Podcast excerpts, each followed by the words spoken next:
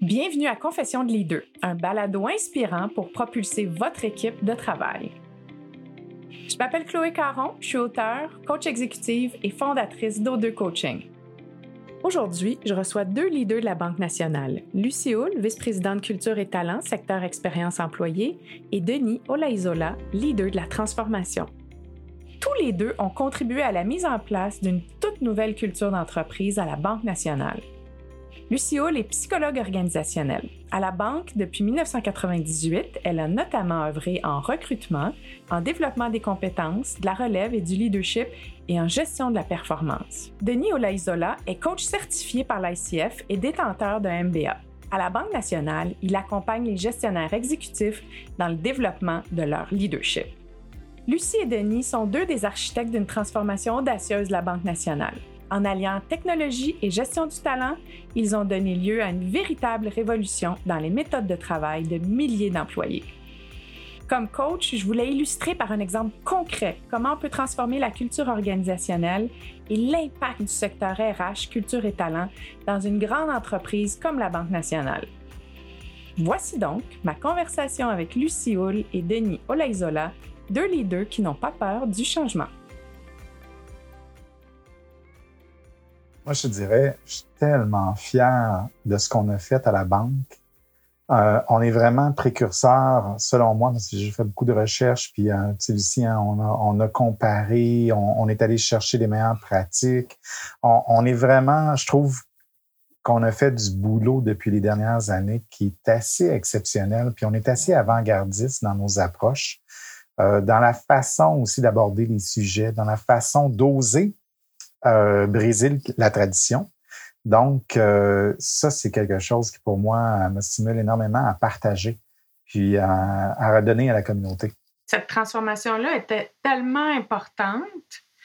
Puis, tu sais, dans un environnement comme une banque, je veux dire, c'est gros, là, comme environnement. Fait opérer une transformation comme ça, ça requiert une vision plus grande que soi, puis après ça, la discipline de l'exécuter. Mais ça, ça prend quand même toute une intention euh, puis d'être capable justement de l'avoir exécuté comme vous l'avez fait, moi, c'est ce qui m'a stimulé. Et que d'autres organisations vous copient de façon euh, non, honteuse, là, de, de se dire, oui, c'est possible d'opérer une transformation comme ça à grande échelle et voici les trucs pour le faire. Euh, moi, c'est ce qui m'allume, clairement. Vraiment. Oser libérer tout le potentiel et la créativité de vos employés. Libérer vos employés. Oser libérer. Il faut oser faire ça comme leader.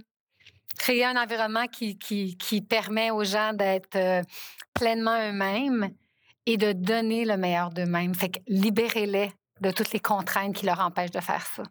Parce que dans le fond, là, ce qu'on a comme sentiment, c'est qu'il y a en effet un peu de contrainte, il y a, de la limite, là, puis il faut comme éliminer ça. Il y a de la limite physique, technologique, culturelle.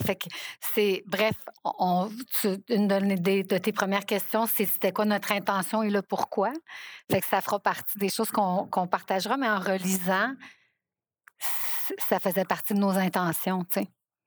Voilà. Puis, puis, puis je rajouterais là-dessus, ce qui est intéressant, c'est que tu as tout nommé les, les, le potentiel frein à une transformation culturelle. C'est la technologie, les processus les, dans lesquels on est pris dans un carcan. Puis, puis moi, ce que je dirais, c'est euh, oser libérer, mais oser se donner la permission. C'est donner la permission de faire autrement. C'est mm-hmm. l'humain, hein? c'est l'humain d'abord. Puis imaginez, quand tu parles là, de, de, libérer le plein potentiel, c'est exactement ça. C'est donner le droit de se libérer, là, mais donner, donner la permission. Puis, euh, oui, puis écouter la voix de les employés, puis de, de, se rappeler comme les deux que l'intelligence des gens qui au quotidien transigent avec tes clients, à travers ta machine, à travers tes opérations, elle, elle réside là, puis elle est très puissante pour créer un meilleur milieu, puis amener encore plus de valeur à tes clients. Fait que faut, comme les deux, que tu aies cette humilité-là, puis de ne jamais oublier ça. C'est le pouvoir de l'intelligence des gens qui sont le plus proches de, de, ton client, de qui qui opère, des équipes autour de ça. Fait que, tu quand on parle de, de, de faire une transformation, c'est de partir, partir de cette voie-là aussi. Euh, puis travailler avec cette voie-là en continu, tu sais, dans un, fort partenariat avec tes équipes, puis de la valoriser aussi. En fait, ils vont, ils vont, euh, ils, connaissent souvent les solutions, les problèmes mieux que personne. Mais est-ce que j'entends dans le fond que la, la, transformation, peu importe la transformation culturelle qu'on veut faire, ça commence, Denis, parce que tu as dit, c'est se donner notre propre liberté mentale de dire oui, c'est possible de faire les choses différemment. et en contrepartie, que le plus grand frein, c'est une limite personnelle, c'est une croyance limitante personnelle ou organisationnelle de dire on ne sera pas capable ou on ne pourra pas ou c'est pas ben, possible. En fait, oh, oui, et ce que je rajouterais, c'est que sais, souvent, quand on parle de transformation, on en a vu plusieurs organisations, on en a lu des trucs sur les transformations, c'est très cérébral c'est très, oui, on le veut, on le voit, mais le plus gros gap, c'est de passer à l'action. C'est de le rendre concret. C'est, euh, comme on dit souvent, c'est de faire atterrir l'avion. Puis ici, ce qui est important, c'est vraiment rapidement impliquer les gens pour pouvoir y arriver. C'est ça, dans les transformations, là, s'il y avait un conseil à donner, là, c'est oui, ça prend de la vision, oui, ça prend de la planification, mais rapidement en action. Parce que c'est là qu'on va. Tu sais, on avait un, un, trademark interne, test, learn, refine. C'est vraiment ça qu'on fait, puis qu'on on, sait où on s'en va. Mais là, maintenant, comment on le pratique? C'est dans l'action qu'on fait avancer les choses et non pas juste dans la théorie. Donc, ça, c'est quelque chose qui accélère la transformation. On en voit les bénéfices, puis on peut les ajuster au fur et à mesure. Lucie, pourquoi? Quoi cette transformation-là? Tu sais, je veux dire, quoi le besoin? C'était quoi l'intention de ce shift culturel-là que vous vouliez opérer? C'est une bonne question. Je vais commencer par parler du contexte. Je dirais qu'on était un peu à la croisée des chemins, comme plein d'entreprises. Je crois qu'il y a un contexte qui n'était pas spécifique à nous, la Banque nationale, mais on s'est retrouvés là, on était autour de 2016-2017. Qu'est-ce qui se passe? Il se passe la fin de la troisième révolution. On sort du Taylorisme, hein? on en a parlé. Aujourd'hui, c'est plus facile de parler de ça avec le recul. Puis on commence à rentrer dans l'ère de la quatrième révolution. Fait que on était à cette croisée des chemins-là. On est aussi à une croisée des chemins, je vais dire, dans notre, dans notre performance comme entreprise? Comment on, continue à s'assurer que nos clients ont accès au meilleur de nos employés? On avait un très bon taux d'engagement, de mobilisation, euh, d'employés qui étaient des ambassadeurs, mais on était, euh, on avait comme un plateau. On avait atteint un plateau. Puis comment on continue à engager le cœur, puis pas juste la tête? La question qu'on s'est posée, c'est sommes-nous prêts pour la nouvelle ère du travail? Puis, notre intention par rapport à ça est devenue de créer une main-d'œuvre qui était capable de s'adapter en continu au changement et de préserver tout l'équilibre entre l'humain et la technologie pour que nos employés puissent donner le meilleur d'eux-mêmes et que nos clients aient accès au meilleur de nos employés. Fait notre intention était celle-là, de sauter à pieds joints dans la nouvelle ère du travail. Et notre réflexion est partie de cette intention-là. Fait que c'était ça l'intention, euh, Chloé. Puis, puis cet équilibre-là humain, puis c'est drôle parce que je pense que vous avez aussi changé votre titre. Vous n'êtes plus une fonction RH, vous êtes une fonction expérience employée. Ça dénote justement cette intention-là. Avec un exemple, il y en a plein d'autres, mais ça, c'est clairement euh, avec cette intention-là aussi que vous l'avez fait. Exactement. Puis pour euh, s'engager dans cette intention-là, je compléterais en disant, c'est comment une intention comme ça se matérialise avec une équipe de direction. Là? Bien, on est parti d'une première euh, réflexion où on s'est dit euh, à quel point est-ce que notre culture est un frein ou un accélérateur à cette, à cette vision-là? Puis, euh, c'est super intéressant ce qui est sorti. On a dégagé des choses très positives. Sais, qu'on avait le client tatoué sur le cœur, euh, notre côté entrepreneurial. Euh, beaucoup de plaisir aussi euh, au travail que les gens nous ont parlé. Puis, une certaine dose d'innovation, de créativité, c'est quelque chose quand même qui nous habitait. Ensuite, dans ce qui fonctionnait moins bien, on a eu une belle surprise, puis on l'a traduit en images. Puis les gens nous ont dit que c'était compliqué, L'agilité était pour rendez-vous. Euh, le sur-reporting, la culture du détail. Oui, on a des risques à gérer, on comprend, mais on était peut-être allé un peu trop loin là-dedans. dans l'espèce de cérébral, euh, euh, la surgouvernance, fait que tout ce qui pouvait euh, rendre l'agilité plus difficile. On, a, on est arrivé avec une image de jello et de mélasse quand on a rencontré le président et son équipe de direction. Puis ça, je, fais qu'au passage, je donne aussi un exemple concret. Quand tu veux faire une transformation, faut que tu utilises des images puis tu t'attaques à des symboles. Fait que ça, on va en parler là, dans comment tu fais les affaires. Mais ça, ça, ça, tu fais du mélange avec ça. Puis le jello, là, ça, c'est intéressant. C'est un jello, hein, ça bouge, mais ça n'avance pas. Fait que c'était une image très, très forte. Fait qu'on s'active sur plein de choses, mais est-ce qu'on passe à l'action? Est-ce qu'on les résout? Est-ce que le, niveau de décision est au bon endroit? Est-ce qu'on met des joueurs autour de la table pour prendre les décisions? Fait que ça, c'était un gros, gros élément qui a ressorti. Et le deuxième, dans le contexte, était euh, toute l'ouverture à des visions différentes de faire du vrai effective challenge sans se sentir menacé, euh, l'ouverture à des profils, des idées différentes, la diversité aussi dans les points de vue, puis euh, de regarder des gens qui n'étaient pas dans notre industrie sur comment on faisait les choses. Et la conclusion à laquelle on est arrivé, qui est très, très importante, c'est qu'on s'est dit, c'est pas les gens qu'il faut arranger ou changer, c'est l'environnement culturel. Fait qu'on a plein de potentiel, de talent.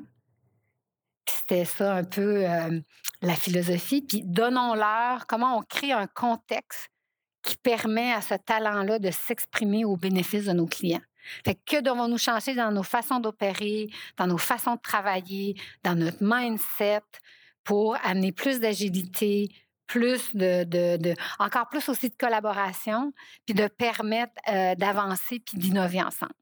Fait que c'est, euh, ça a été ça notre premier euh, constat. Notre première étape, c'est un diagnostic. Vous faites un diagnostic de où on est. Puis... Exactement. Dans notre intention, on est allé jusque-là. C'est des questions qu'on s'est posées puis qu'on a posées à l'ensemble de nos exécutifs. Puis ce que j'entends, Lucie, c'est que avec un désir d'avoir la vraie, le vrai portrait. C'est oui. clairement, hein, parce que des fois, on se dit, on a le goût, mais on veut pas peut-être pas avoir le portrait complet. Là, non, on est prêt à avoir le portrait complet, incluant le jello, parce qu'on veut savoir d'où on part. C'était quoi les réactions euh, face à ça rapidement? Là, je dirais, est-ce que les gens euh, sautaient au plafond? Ah, c'est le fun, on a un super diagnostic ou il y a eu de la résistance? ou euh? En fait, je dirais que ça a été porteur. c'est le, le, non, mais c'est le bon mot. Non, non, je pense que c'est pas poli. C'est juste. C'est différent pour moi. Ça a été très porteur parce que ça l'en a brassé certains, ça l'en a fait sourire d'autres. Puis à la fin, on avait le sentiment d'être dans l'authenticité puis la vraie réponse qui était quand même déjà, je vais dire, une grande qualité de notre équipe de direction, d'avoir la vraie, euh, ça faisait quand même partie de ça. ça témoignait aussi de la confiance qu'il y avait entre nous et les équipes d'exécutifs euh, et entre l'équipe ressources humaines ou expérience employée et les leaders, parce que c'est nous qui avons mené les groupes de discussion avec un engagement. On leur a donné les résultats à eux avant de les amener même au bureau de la présidence. On a fait un appel avec eux. On leur a dit, voici ce qu'on va dire. Êtes-vous fait une grosse alliance aussi. On a beaucoup rallié les équipes de direction. Fait que tout un climat de confiance. c'est pour ça que je dis que ça a été porteur dans ce sens-là. Est-ce que. Euh, fait que peut-être que sur le coup, ça en a ébranlé certains. Et, et d'en ébranler certains, c'est une façon aussi de les engager. Puis, euh, ça a ouvert la porte aussi sur une discussion très importante, puis qui a été euh, un élément dans notre première phase différenciateur pour avancer, de créer vraiment une chaise au niveau du bureau de la présidence dont la responsabilité était de mener avec les collègues, mais qui devenait une voix formelle au bureau de la présidence, au même poids que les autres, euh, de leader de transformation. Quand on parle de transformation, ce que, ce que moi j'ai adoré dans tout ce que, ce que Lucie a piloté là-dedans, c'était vraiment deux éléments parce qu'on travaille directement la transformation en même temps qu'on fait le diagnostic. Ça, c'est important parce que y a, on le voit par phase, puis on dit on fait un diagnostic, après on va travailler la transformation, c'est faux. C'est un piège. La transformation débute à la première minute de la première rencontre qui parle de transformation. Et ça, ça a été un travail stanesque de toujours garder ça à l'esprit. Toutes les actions liées à la transformation viennent mettre un poids sur justement la légitimité de la transformation et le sérieux. Ça a l'air banal hein, d'ouvrir un, secteur au bureau de la présidence sur la transformation, mais en fait, ça vient légitimer formellement le pouvoir de redonner aux employés la puissance de la transformation. Et euh, ça prend un profil qui est assez différent quand on dit un misfit euh, pour brasser, je vais l'appeler comme ça, euh, pas avoir peur de manger les mots. Donc, beaucoup de non-dits, puis les gens ont fait comme Oh my God, ça veut dire qu'on a le droit et ça a été très bien reçu. Les non-dits, ils parlent plus fort que des fois ce qui est dit et d'être capable de mettre des mots là-dessus, la puissance ou accélérante de votre transformation, me semble, euh, c'est en lien avec ce que tu dis, que la transformation s'opère dès qu'on en parle. Mais là, dès qu'on nomme des non-dits, il y a comme une quantité astronomique de réflexion, de, de, de, prise de conscience qui doivent se passer par cette première étape-là dont tu parles. Fait que je ne sais pas si vous l'avez calculé comme ça, mais si vous aviez à dire en pourcentage la proportion de la transformation qui s'est opérée juste avec cette première phase-là, ça n'a pas besoin d'être scientifique, mais est-ce qu'on parle d'un 10, 15, 20, 30, 50 juste avec cette première phase-là? Puis on va parler des autres phases aussi. Je ne suis pas capable de mettre un pourcentage. Je veux juste te dire que ça a été un moment qui a marqué les gens parce qu'on m'en parle encore. Tu sais, quand tu as fait les focus group dans le sous-sol, ça, c'était quand on allait au bureau. Euh, puis, tu sais, là, après ça, là, t'as mis un jello, puis t'as mis une, bouteille de mélasse, puis t'as mis telle autre affaire. Fait que ça a été très marquant.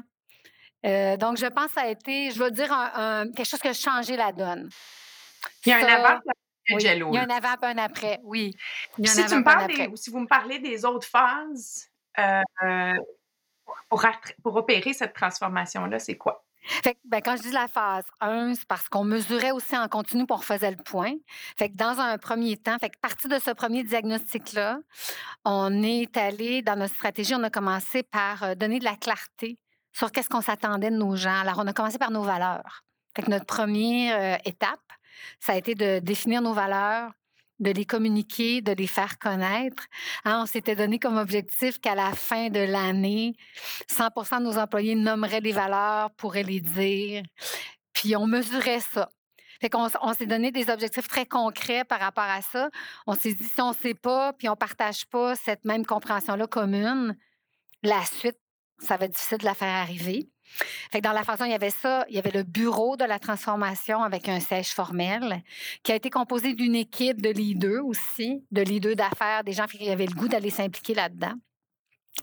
Et on a aussi euh, officialisé, autre symbole euh, très porteur, nous avons fait évoluer la gestion de la performance où, dans la première phase, on a officialisé que 30% de l'appréciation annuelle de nos employés porterait sur nos valeurs et nos comportements. Ça, ça a envoyé un message fort. Puis, on avait identifié quatre axes, on s'est dit, pour où se situent nos bloquants. Fait qu'on a travaillé sur comment les équipes fonctionnent. On a travaillé évidemment sur le leadership, euh, puis le talent, comment on recrute, comment on développe. On, a, avait un gros, gros axe de travail. Fait qu'on s'est fait un blueprint. pour utiliser un mot un peu projet, je comprends, on en engage le cœur, mais si tu veux te rendre, il faut que ton design te permette de te rendre où tu veux aller. Fait notre design était autour de aussi un gros, gros axe sur les environnements euh, physiques et technologiques. Parce que ça, c'était une contrainte. Euh, tous nos outils de collaboration, comment la technologie pouvait nous propulser à travailler en réseau, à aller chercher l'intelligence où elle était, à mettre les joueurs plus rapidement autour de la table. Ça, c'était un gros, gros, gros, euh, euh, un gros élément euh, de changement. Là-dedans, on est sorti des bureaux, on a enlevé des murs physiques. pas juste des murs psychologiques, des murs physiques. Les exécutifs qui sortent de leur bureau, autre symbole. Autre symbole, la cravate. Nous, on s'est rendu jusqu'à la cravate. Fait que enlever le formalisme dans tout ce qu'on dans tout ce qu'on voyait, les privilèges, le bureau du on a on a fait tomber ça dans l'environnement physique. puis donner les moyens aux employés de se connecter entre eux, peu importe où ils sont. Et ça nous a bien servi quand le COVID est arrivé. Puis, on a fait un gros virage aussi sur la démocratisation de l'information. Un autre symbole, c'était la cascade, le président le dit à son équipe de direction, qui le disent à ses VP, qui eux le disent à leur gestion, direct aux employés en même temps. Ça, ça l'a beaucoup ébranlé. En fait, c'est drôle, ça nous a fait sortir de la, de la traditionnelle gestion du changement. Et, toute l'agilité qui est passée par démocratiser l'information. Fait qu'on avait aussi un, volet dans notre, euh, dans notre euh, feuille de route qui était beaucoup axé là-dessus. Euh, tous les réseaux d'employés qu'on a soutenus, aidés à mettre en place. Fait que tu pouvais devenir, toi, tu pouvais créer du contenu tu pourrais devenir un formateur en partageant tes meilleures pratiques. Fait qu'on a beaucoup démocratisé ces éléments-là. je vous donne quelques exemples concrets. Là. Fait qu'on visait à démocratiser euh, l'information de plusieurs façons et à faciliter l'apprentissage dans l'action. C'était aussi un autre de nos gros éléments qu'on a travaillé. Fait qu'on a structuré aussi notre feuille de route autour de ces quatre éléments-là que je viens de vous nommer.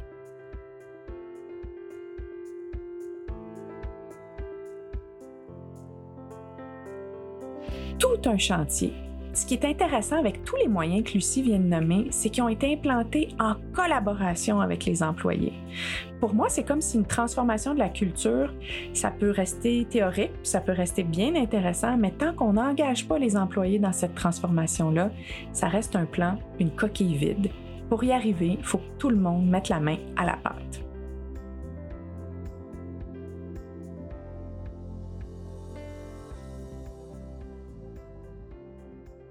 Tout ce qu'on a fait, puis Lucie l'a nommé dès le départ, ça a été l'identification de nos valeurs. Puis, tu sais, on, entend souvent dans les organisations, on fait un exercice de valeurs, c'est quoi nos valeurs, puis ainsi de suite. C'est soit se donner la bonne conscience, on a des valeurs, ou nous, ce qu'on a fait, c'est on a choisi des valeurs qu'on était capable de faire vivre.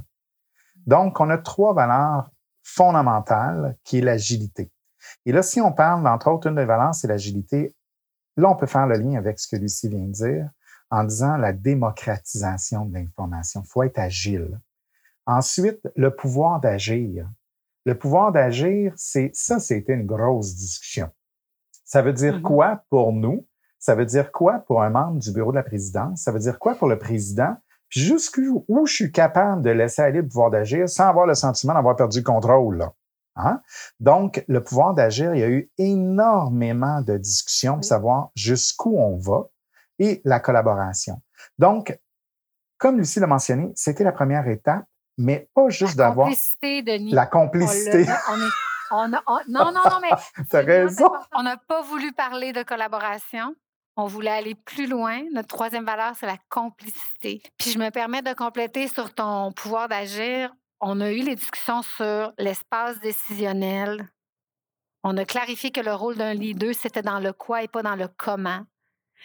Ça, c'est devenu dans notre vocabulaire. Sors du comment. Et là, je suis dans le comment. Fait qu'on a eu ces discussions-là. On a eu les discussions qu'on était une banque. On s'est posé la question aussi. C'est comment on travaille en réseau? Je me permets de le partager. Puis à un moment donné, on a dit à nos gens, il va rester une structure hiérarchique. On a besoin de savoir qui est imputable de gérer les risques, de gouverner l'entreprise. Ça fait partie de notre environnement, ça fait partie de la confiance qu'on donne à nos clients, à nos investisseurs. Fait qu'on va le nommer, là. Il n'y aura plus puis tout ne sera pas en mode réseau. Mais comment on travaille, puis on se connecte, puis on permet ça à travers nos outils, que tu n'es pas assez à une table à cause de ton niveau. Tu es assez à une table parce que c'est la personne qui va prendre la décision et que l'intelligence, puis le contenu pour prendre la décision. Fait que c'est pas grave ton niveau hiérarchique. Fait qu'on a trouvé la balance là-dedans, on les a eu, ces conversations-là. Puis dans la prise de décision aussi, jusqu'où on va, et de dire aussi aux gens, tu veux avoir du pouvoir d'agir? ben, tu vas avoir de l'imputabilité. Fait que, ah, oui. Fait que, fait que, on a eu cette discussion-là avec nos employés et j'ajouterais le droit à l'erreur. Fait que comment on, travaille quand il arrive des problèmes? Je vais dire des problèmes parce que je trouve que des erreurs, souvent, c'est des gros mots. Là. Euh, puis on a eu des. des, des... fait qu'on a commencé à faire des, des partages d'apprentissage, de donner de la visibilité à des projets qui n'allaient pas bien. Puis qu'est-ce qu'on avait appris, comment s'est rajusté rapidement là-dedans? Fait que toutes ces, ces, ces, ces activités-là nous ont permis de, de, de, faire ça. Fait que, fait que merci, Denis. Excuse-moi, tu m'as ouvert la porte sur euh, tout le comment. Puis, euh, donner un exemple rapide au niveau de l'agilité. Là. Euh, dans un de nos secteurs d'affaires, lorsqu'il y avait une décision qui était prise en haut, ça prenait en moyenne six à sept semaines pour se rendre aux employés. Mais là, l'information. L'information. oui l'information, la nouvelle décision, le changement de processus, et ainsi de suite. Vous pouvez vous imaginer un membre du bureau de la présidence, après deux semaines, la personne s'attend qu'il y a déjà des changements. Mais le changement apparaissait deux mois plus tard, trois mois plus tard. Et là, ça marche pas. On changeait la stratégie. Et là, ça prenait un autre sept à huit semaines avant de se rendre aux employés. Donc, l'approche d'agilité et d'abolition de, de niveau hiérarchique, quand je dis de niveau hiérarchique, de cascade d'informations, ben, on a réduit le gap de 7 à 8 semaines à 2 heures, 3 heures. C'est fascinant. C'est du bonbon de vous entendre parce que quand, euh, quand j'ai lancé le mouvement de libération du plein potentiel des employés, c'était exactement avec cette intention-là de dire les bonnes décisions vont être prises au bon niveau par les bonnes personnes au bon moment parce que c'est tout ça l'efficacité organisationnelle et c'est aussi tout ça l'engagement et le, la, stimulation que les employés ont quand ils sentent qu'ils peuvent faire une différence dans les opérations, puis la business, là, on va le dire comme ça, euh, puis qu'ils peuvent vraiment avoir un impact. Fait quand, si vous aviez un élément sur lequel focaliser, puis je sais que c'est une question impossible, je le sais, là, mais est-ce que c'est justement de rendre cette information-là euh, accessible plus directement? Est-ce que c'est plus les locaux? Dans tout ce que vous avez nommé, là, si vous en aviez un à choisir, ça serait quoi?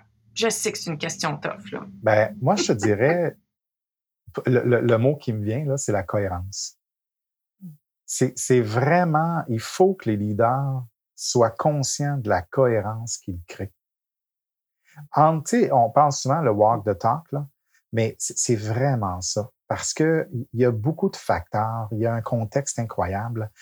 Si tu es cohérent entre ce que tu dis et les actions, c'est déjà un bon ingrédient là, qui, euh, qui, qui, est dans notre salade, qui est très bonne. Fait que c'est que ça commence par soi, comme les deux, dans le fond. Tu dis, c'est de prendre conscience de ton impact. Oui, et avec ce que tu amènes, euh, Denis, puisque tu nous forces à aller sur une affaire, je vais aller sur une phrase. Tu abordes une transformation de la façon suivante. Dans ce que tu dis, dans comment tu te comportes et dans comment tu opères. C'est ça la phrase qu'il faut que tu, te rappelles. Puis la, place où ça a le plus d'impact, c'est dans comment tu opères. Puis là, tu regardes tes mécanismes de com. comment tu opères. Qu'est-ce que tu dis? Ça, c'est nos valeurs. Comment tu te comportes, je les adopte. Mais après, comment tu opères. Fait que tes processus de budget, tes processus de planification, tes, processus d'entreprise, sont-ils agiles? Favorisent-ils la complicité, le pouvoir d'agir? Ouh! Fait que c'est. faut que tu te rendes jusque-là. Fait que je résumerai ça dans cette phrase-là.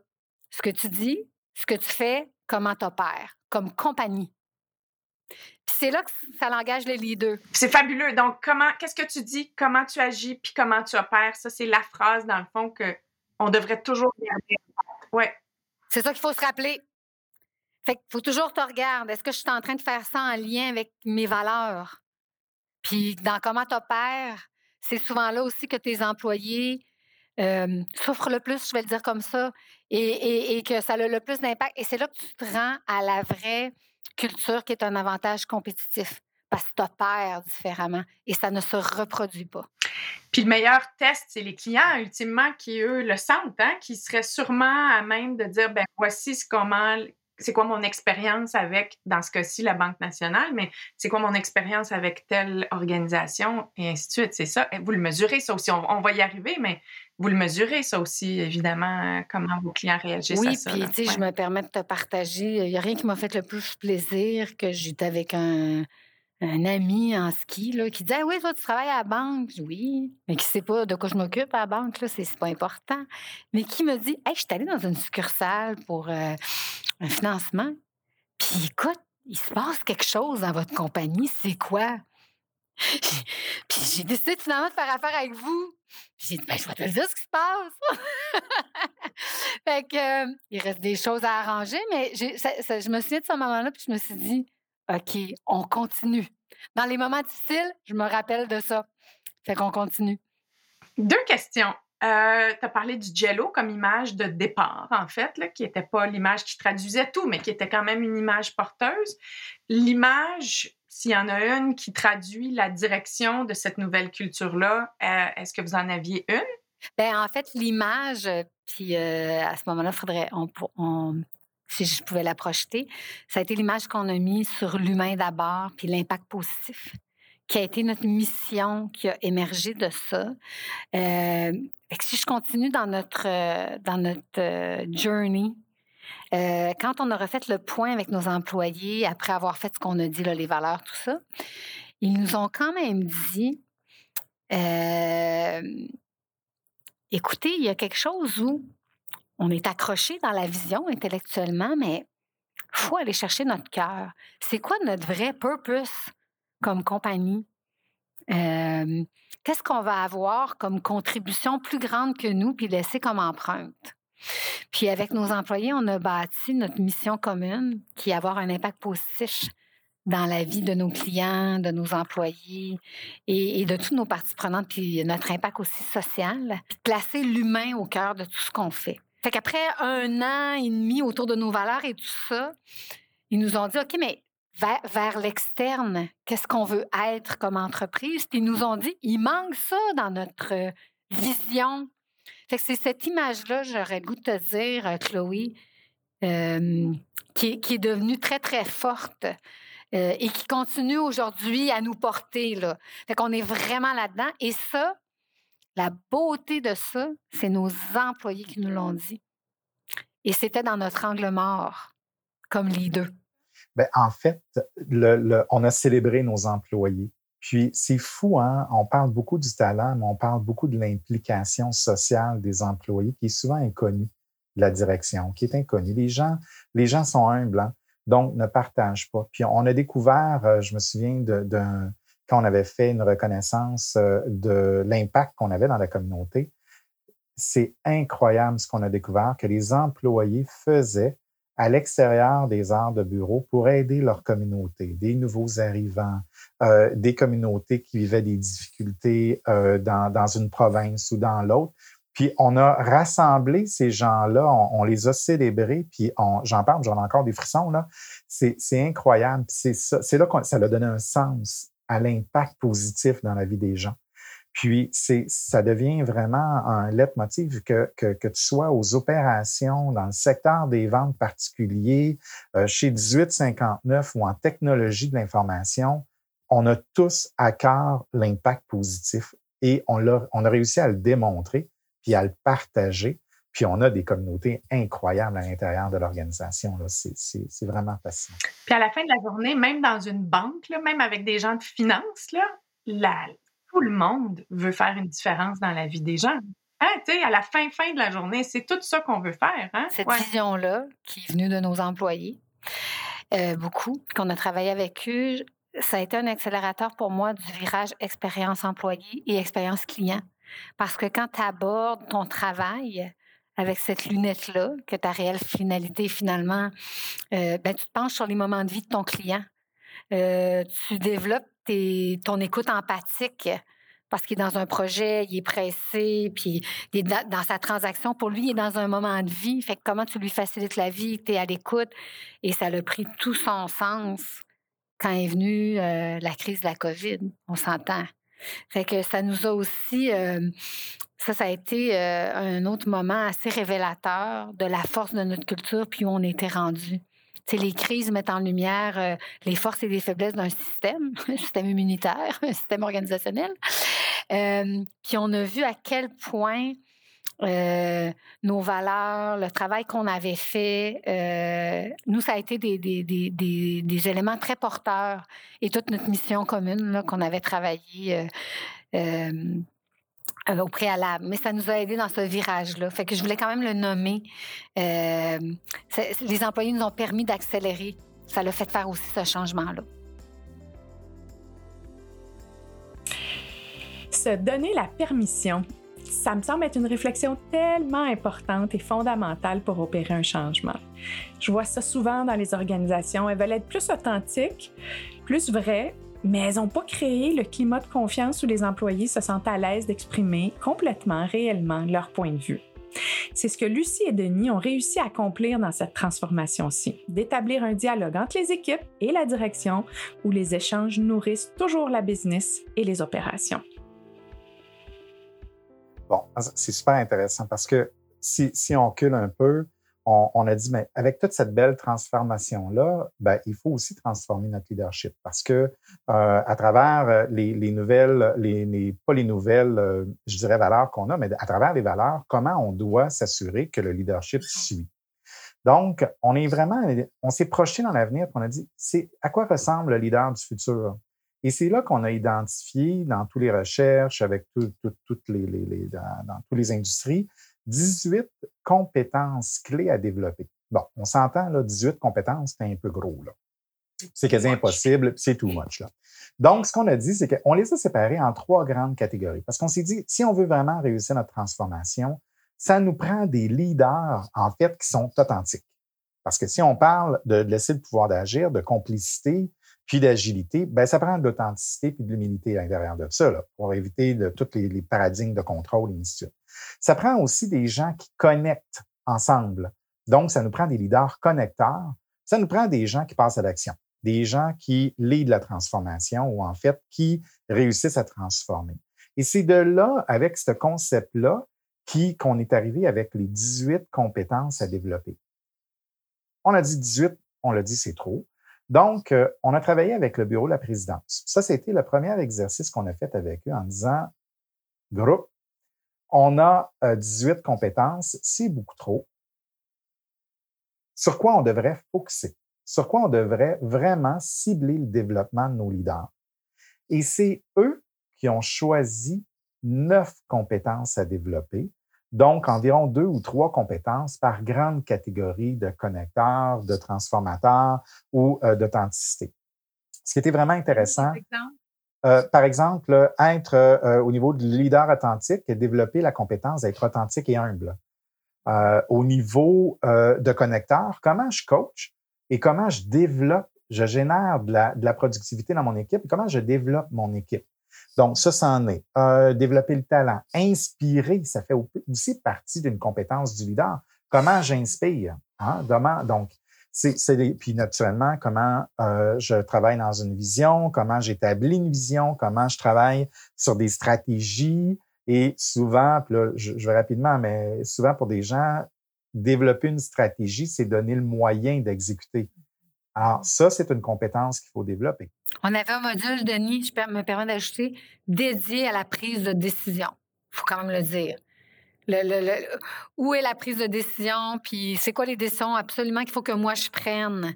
Puis est-ce que je suis en train d'en prendre, puis je me mêle un peu encore de tout? Ça, c'est un module super intéressant. C'est assez fascinant. Puis, puis tu vas voir, c'est vraiment... Le, et là, donc, le premier travail, ça a été de les faire choisir neuf compétences un coup qu'ils ont choisi, déjà, comment ça a été? Parce que là, nous, on, observe comment ils fonctionnent, on observe. Et là, on a toujours en tête l'agilité, le pouvoir d'agir et la complicité. Donc, avec eux, ce qu'on a fait avec le bureau de la présidence, développer leur complicité pour arriver à une décision commune, parce qu'ils deviennent le porteur du développement du leadership. De là, on a euh, pris les neuf compétences choisies et on, on les a préparées dans un parcours. Donc, un parcours de développement du leadership qui incluait ces neuf compétences-là, dont justement un des modules était sur la prise de décision. Bon, prise de décision, en fait, puis là, je vais faire le pont dans ce module-là avec euh, le pouvoir d'agir. On les a fait travailler sur, OK, j'ai un frais de 200 dollars, là. Qui donne l'autorisation de rembourser le frais de 200 dollars au client? Fascinant. Tombera pas là-dedans, là. Mais c'était assez fascinant de voir comment ça, la discussion qu'il y a eu à l'entour de ça. Là? Ce que je me rends compte après des centaines et des centaines d'accompagnements de leaders, que il y a bien trop de leaders qui prennent des décisions sur des 200 dollars. Je veux dire, et ça, c'est vrai dans toutes les organisations. Fait que l'inefficacité organisationnelle, puis on revient à l'engagement, je veux dire, c'est par ça que ça passe, là. C'est exactement. Alors, ce qu'on a fait, c'est que, puis, puis je vais donner le moyen, là, mais ce qu'on a fait ici, c'est le 200 était le prétexte pour aller chercher mmh. qu'est-ce qui fait que tu prends la décision. Puis, pour un leader de niveau très exécutif, c'était je veux pas que le monde parte, ça crée un chaos. La discussion a changé, là, parce qu'on n'était plus sur le frais de 200 on était sur la gestion du risque et comment on aborde ça? Donc, on a produit six modules qui regroupaient le développement de ces compétences-là. Euh, chacun des modules était, bon, je, fais technique, là, en fait, rapidement, là, six modules de trois heures intercalés de sessions de coaching. Donc, tu vas aimer ça. Chaque membre était coaché individuellement sur ses apprentissages dans le module et son impact sur le module suivant. Et la beauté, c'est que Oublie pas, là, on part avec la complicité. Donc, il n'y a aucune cohorte qui a été créée en silo. Alors, ce qu'on vise, c'est la complicité. Donc, ce qu'on a fait, c'est qu'on a brisé tous les silos. Alors, c'était des cohortes de 10, 12 personnes, de 10, 12 secteurs différents. On est parti, on a dit, bon, ben, c'est bien beau, le bureau de la présidence nous a donné l'alignement. Ben, ils vont le vivre. Alors, la première cohorte à vivre le parcours de développement du leadership a été eux. Et ce qui a été fascinant, c'est qu'ensuite, on est allé par tous nos exécutifs. Donc, on avait 130 exécutifs. Ils ont tous passé dans le parcours. là, tu auras compris, Chloé, qu'on on, s'apprend du monde pour euh, former. C'est du monde. Alors, on s'est posé, on n'est pas des formateurs nés. Donc, ce qu'on a fait, c'est que on avait un autre angle dans les axes euh, de développement de l'organisation, de la transformation. On avait un angle d'entreprise apprenante. Donc, dans l'angle d'entreprise apprenante, ben, ce qu'on avait comme animateur, on avait nos top, là, je vais le dire, nos top leaders, notre relève exécutive, nos top on les a formés et ils sont devenus des animateurs dans les cohortes pour être des modèles. Donc, on a vraiment travaillé le développement du leadership de ces neuf compétences-là en étant tout simplement en, modèle, en co-développement, en travail ensemble. Puis, ce qui était fascinant, c'est qu'on a même des membres du bureau de la présidence qui viennent donner les modules. Donc, ce que ça exige, c'est... Ben, cool là, tu sais, quand on parle de symbole, ça, c'est un symbole qui est très fort parce que c'est là que ça ancre en disant, oh, puis je t'avoue que dans le parcours de développement qu'on a, ben, on brise les barrières. On brise les, euh, quand on brise les barrières, on va au-delà de l'élément de confort et on sort énormément les gens de la zone de confort, toujours dans le respect. Puis, le premier réflexe, été, non, non, non, ça se peut pas que le BDP a fait ça, le bureau de la présidence a fait ça. Oui, ils l'ont fait. Donc, encore une fois, ça brise la perception, ça, ça a créé une unité, c'était vraiment intéressant. Puis, c'est beaucoup, la richesse a été beaucoup dans les discussions, puis dans, ben, ce que c'est pour moi être humble et vulnérable, et versus moi, OK, jusqu'où, et ça l'a donné une, complicité dans les cohortes. Écoute, la première cohorte, je dirais, c'était en 2019. Là.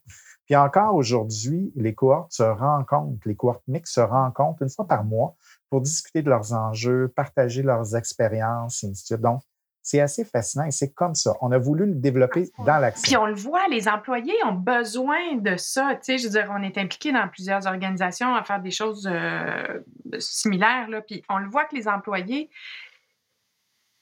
ils, ont faim de ça et que dans ce contexte-là, ils, se sentent euh, prêts et disponibles à le faire, alors que s'il n'y avait pas eu ce contexte-là, ils l'auraient peut-être pas fait. Donc, cette permission-là dont tu nous parlais au début, il me semble que c'est ça que ça donne aux employés, cette permission de connecter, de, complicité, comme vous le dites. Absolument. Puis, je te donne un exemple très concret. On parle de la prise de décision. Euh, dans le parcours, tous les leaders ont des défis. Là, aujourd'hui, on est rendu à près de, 600 personnes qui ont passé à travers le parcours. Et dans chacun des modules, il y a un défi à réaliser avant le prochain module. Par exemple, dans le défi euh, de prise de décision, on force les gens de se mettre en diade et d'aller s'observer dans leur comité de direction. Donc, euh, j'invite Lucie à venir dans mon comité de direction. Pourquoi mmh. Lucie est là? ça demande de la vulnérabilité. Tu vois comment on travaille la vulnérabilité? Ben, ça, c'en est un moyen.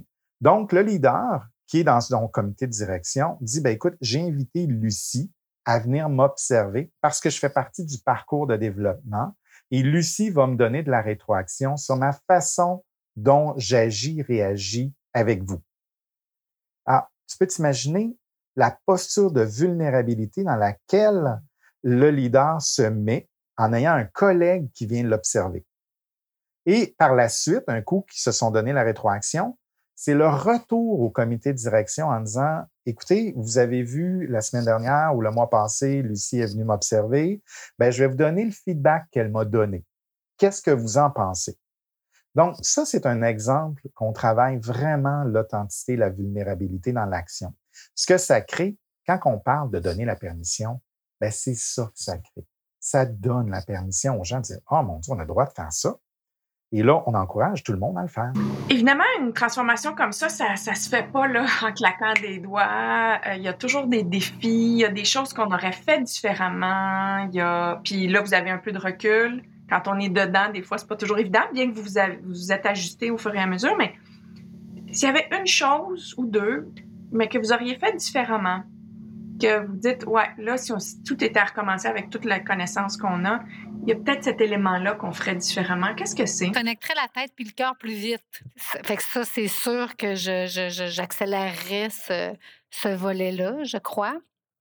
Puis l'autre bout, euh, J'aurais de façon peut-être plus rapide aussi, puis je, sais que le temps est un allié, fait que je me permets de faire cette nuance. Hein. Le temps est un allié dans la transformation. c'est une expression qui dit tu peux pas tirer sur l'herbe pour qu'elle pousse.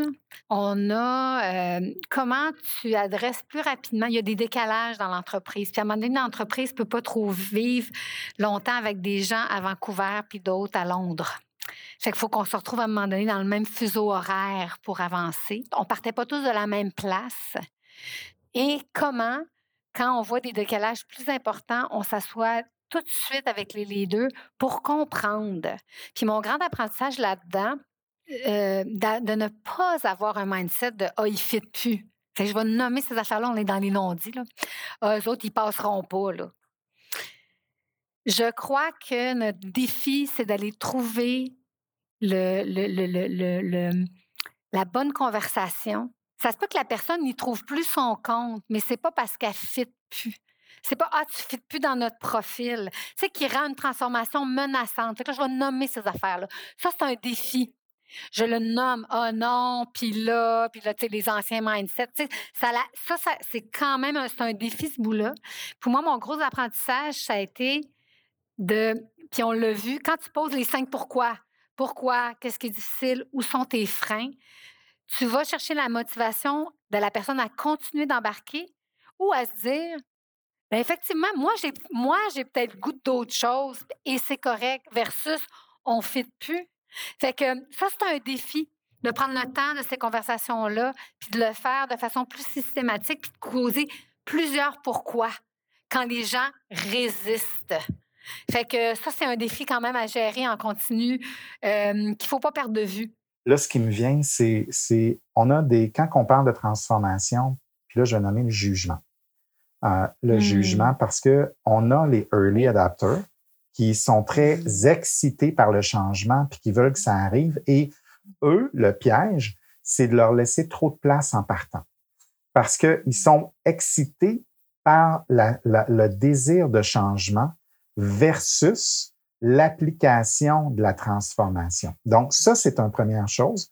Deuxième élément, c'est bien identifier les profils qu'on a. Tu on, dit à la Banque nationale, on a 160 ans d'histoire. Une transformation ne peut pas s'effectuer en 48 heures. Donc, la masse euh, de talent qu'on a était dans un profil X. Alors, c'est quoi le temps qu'on se donne pour faire évoluer cette masse de profils-là qui, qui est les, les amener, parce qu'ils ont du talent, et les amener vers la destination. Donc, de ne pas sous-estimer euh, la catégorie de profils d'individus qu'on a dans l'organisation. et les early adopters. Et, en même temps, c'est ça, ces early adopters-là qui pourraient sembler être nos meilleurs euh, ambassadeurs, euh, le sont peut-être pour certains éléments, mais peut-être pas sur la, la, durée. Et donc, comment on engage tout le monde pour que dans la durée, ça, ça, ça continue? Puis ça m'amène à notre troisième point qui est justement euh, la continuité, euh, je pense que Lucie, Denis, vous l'avez dit très bien, c'est pas quelque chose qu'on fait euh, en un, en 48 heures, mais c'est pas quelque chose non plus qui s'arrête. C'est en continu, dans le fond, une transformation, ça, se dit. Donc, comment on fait pour, tu sais, si on avait une recette, là, puis je sais qu'il n'y a pas de recette, mais les trois éléments, mettons, de, qui nous aident à rendre une transformation plus pérenne, ça serait quoi? la mesure en continu je vais commencer par ça. Ce qu'on a bien fait puis qu'on a euh, beaucoup amélioré aussi euh, au fur et à mesure. Fait que c'est important de mesurer. Puis d'en mesurer, c'est qualitatif et quantitatif. Fait que de faire le point régulièrement fait qu'il faut que tu gardes ça vivant. Fait que, et, ce, et ce qui se mesure se réalise. Hein. Donc, euh, la mesure permet ça. Nous, on a mesuré euh, à quel point euh, on adoptait nos valeurs, l'évolution de nos différents axes, la perception de notre mission, la perception de nos leaders. Fait que ça, ça nous a beaucoup aidé. Puis, on a tenu régulièrement des groupes de discussion pour faire le point. avec les différents secteurs, secteurs d'affaires et les employés je trouve que la mesure, ça rend ça pérenne. le troisième axe qui est de comment on opère, là, en tout cas le troisième volet, là, comment on opère. Fait que de sans relâche, se questionner en continu. Fait que le mindset d'apprendre en continu, de, de, ne pas prendre les choses pour acquis, de toujours se pencher sur tes systèmes d'entreprise parce que tu es toujours connecté à tes valeurs dans ce sens-là. Euh, c'est clé. Puis à la fin, il faut que ça se traduise jusque dans tes résultats d'affaires. Tu, tu rends ça pérenne en connectant ta performance d'affaires à ta culture. C'est jusque-là qu'il faut que tu te rendes euh, dans ton plan de match, je peux dire, dans ta stratégie, dans ta recette, mais il faut se rendre là. Fait que moi, je, je retiendrai ces trois choses-là de mon côté. Parce que, comme on a mentionné tantôt, la hiérarchie, clairement, on est une organisation hiérarchisée. Donc, c'est normal, on est dans une organisation, dans un système qui est hiérarchisé. Mais au niveau relationnel, on peut s'entraider. Mm-hmm. Puis c'est ça la beauté, c'est là la force des individus dans une organisation. Euh, tu sais, d'arriver dans un meeting de voir quelqu'un de nouveau, dire écoute, je viens remplacer telle personne, parfait, la personne est acceptée, la personne, euh, elle n'est pas jugée, elle est, elle est prise comme elle est. Et d'emblée, elle est dans le bateau. Là. elle est sur le bateau avec nous. C'est fantastique. C'est ça. Parce qu'on est vraiment passé hein, de, de transactionnel à relationnel. Puis, c'est pour ça que c'est super important de se soutenir. On est la, la clé. Les gens sont la clé. Ben oui. Lucie, Denis, mais quel plaisir d'avoir passé ce moment avec vous. Quelle générosité vous avez eue euh, à l'égard de, nous tous qui écoutons ce podcast-là, puis qui va prendre des notes, qui va mettre ça en pratique, qui va réfléchir à son mindset justement de, de, de leader et de quelle façon on peut opérer cette transformation-là pour Lucie, je reprends tes termes, libérer le plein potentiel de nos employés, to empower them. Euh, merci, merci vraiment beaucoup. C'est très, très apprécié. À bientôt. Lucie Hull et Denis Olaizola. Pour en savoir plus sur la culture d'entreprise et les opportunités d'emploi à la Banque nationale, visitez le site web emploi.bnc.ca, emploi au pluriel. Si cet épisode de Confession de leader vous a inspiré, je vous invite à le partager et à publier un commentaire sur Apple Podcast. Vous pouvez aussi suivre O2 Coaching sur LinkedIn, sur Facebook ou encore visiter o2coaching.ca pour en savoir plus sur la manière dont nous pouvons vous aider à propulser votre équipe. Chaque semaine, retrouvez-moi sur mon compte LinkedIn pour du contenu sur le leadership. Je m'appelle Chloé Caron.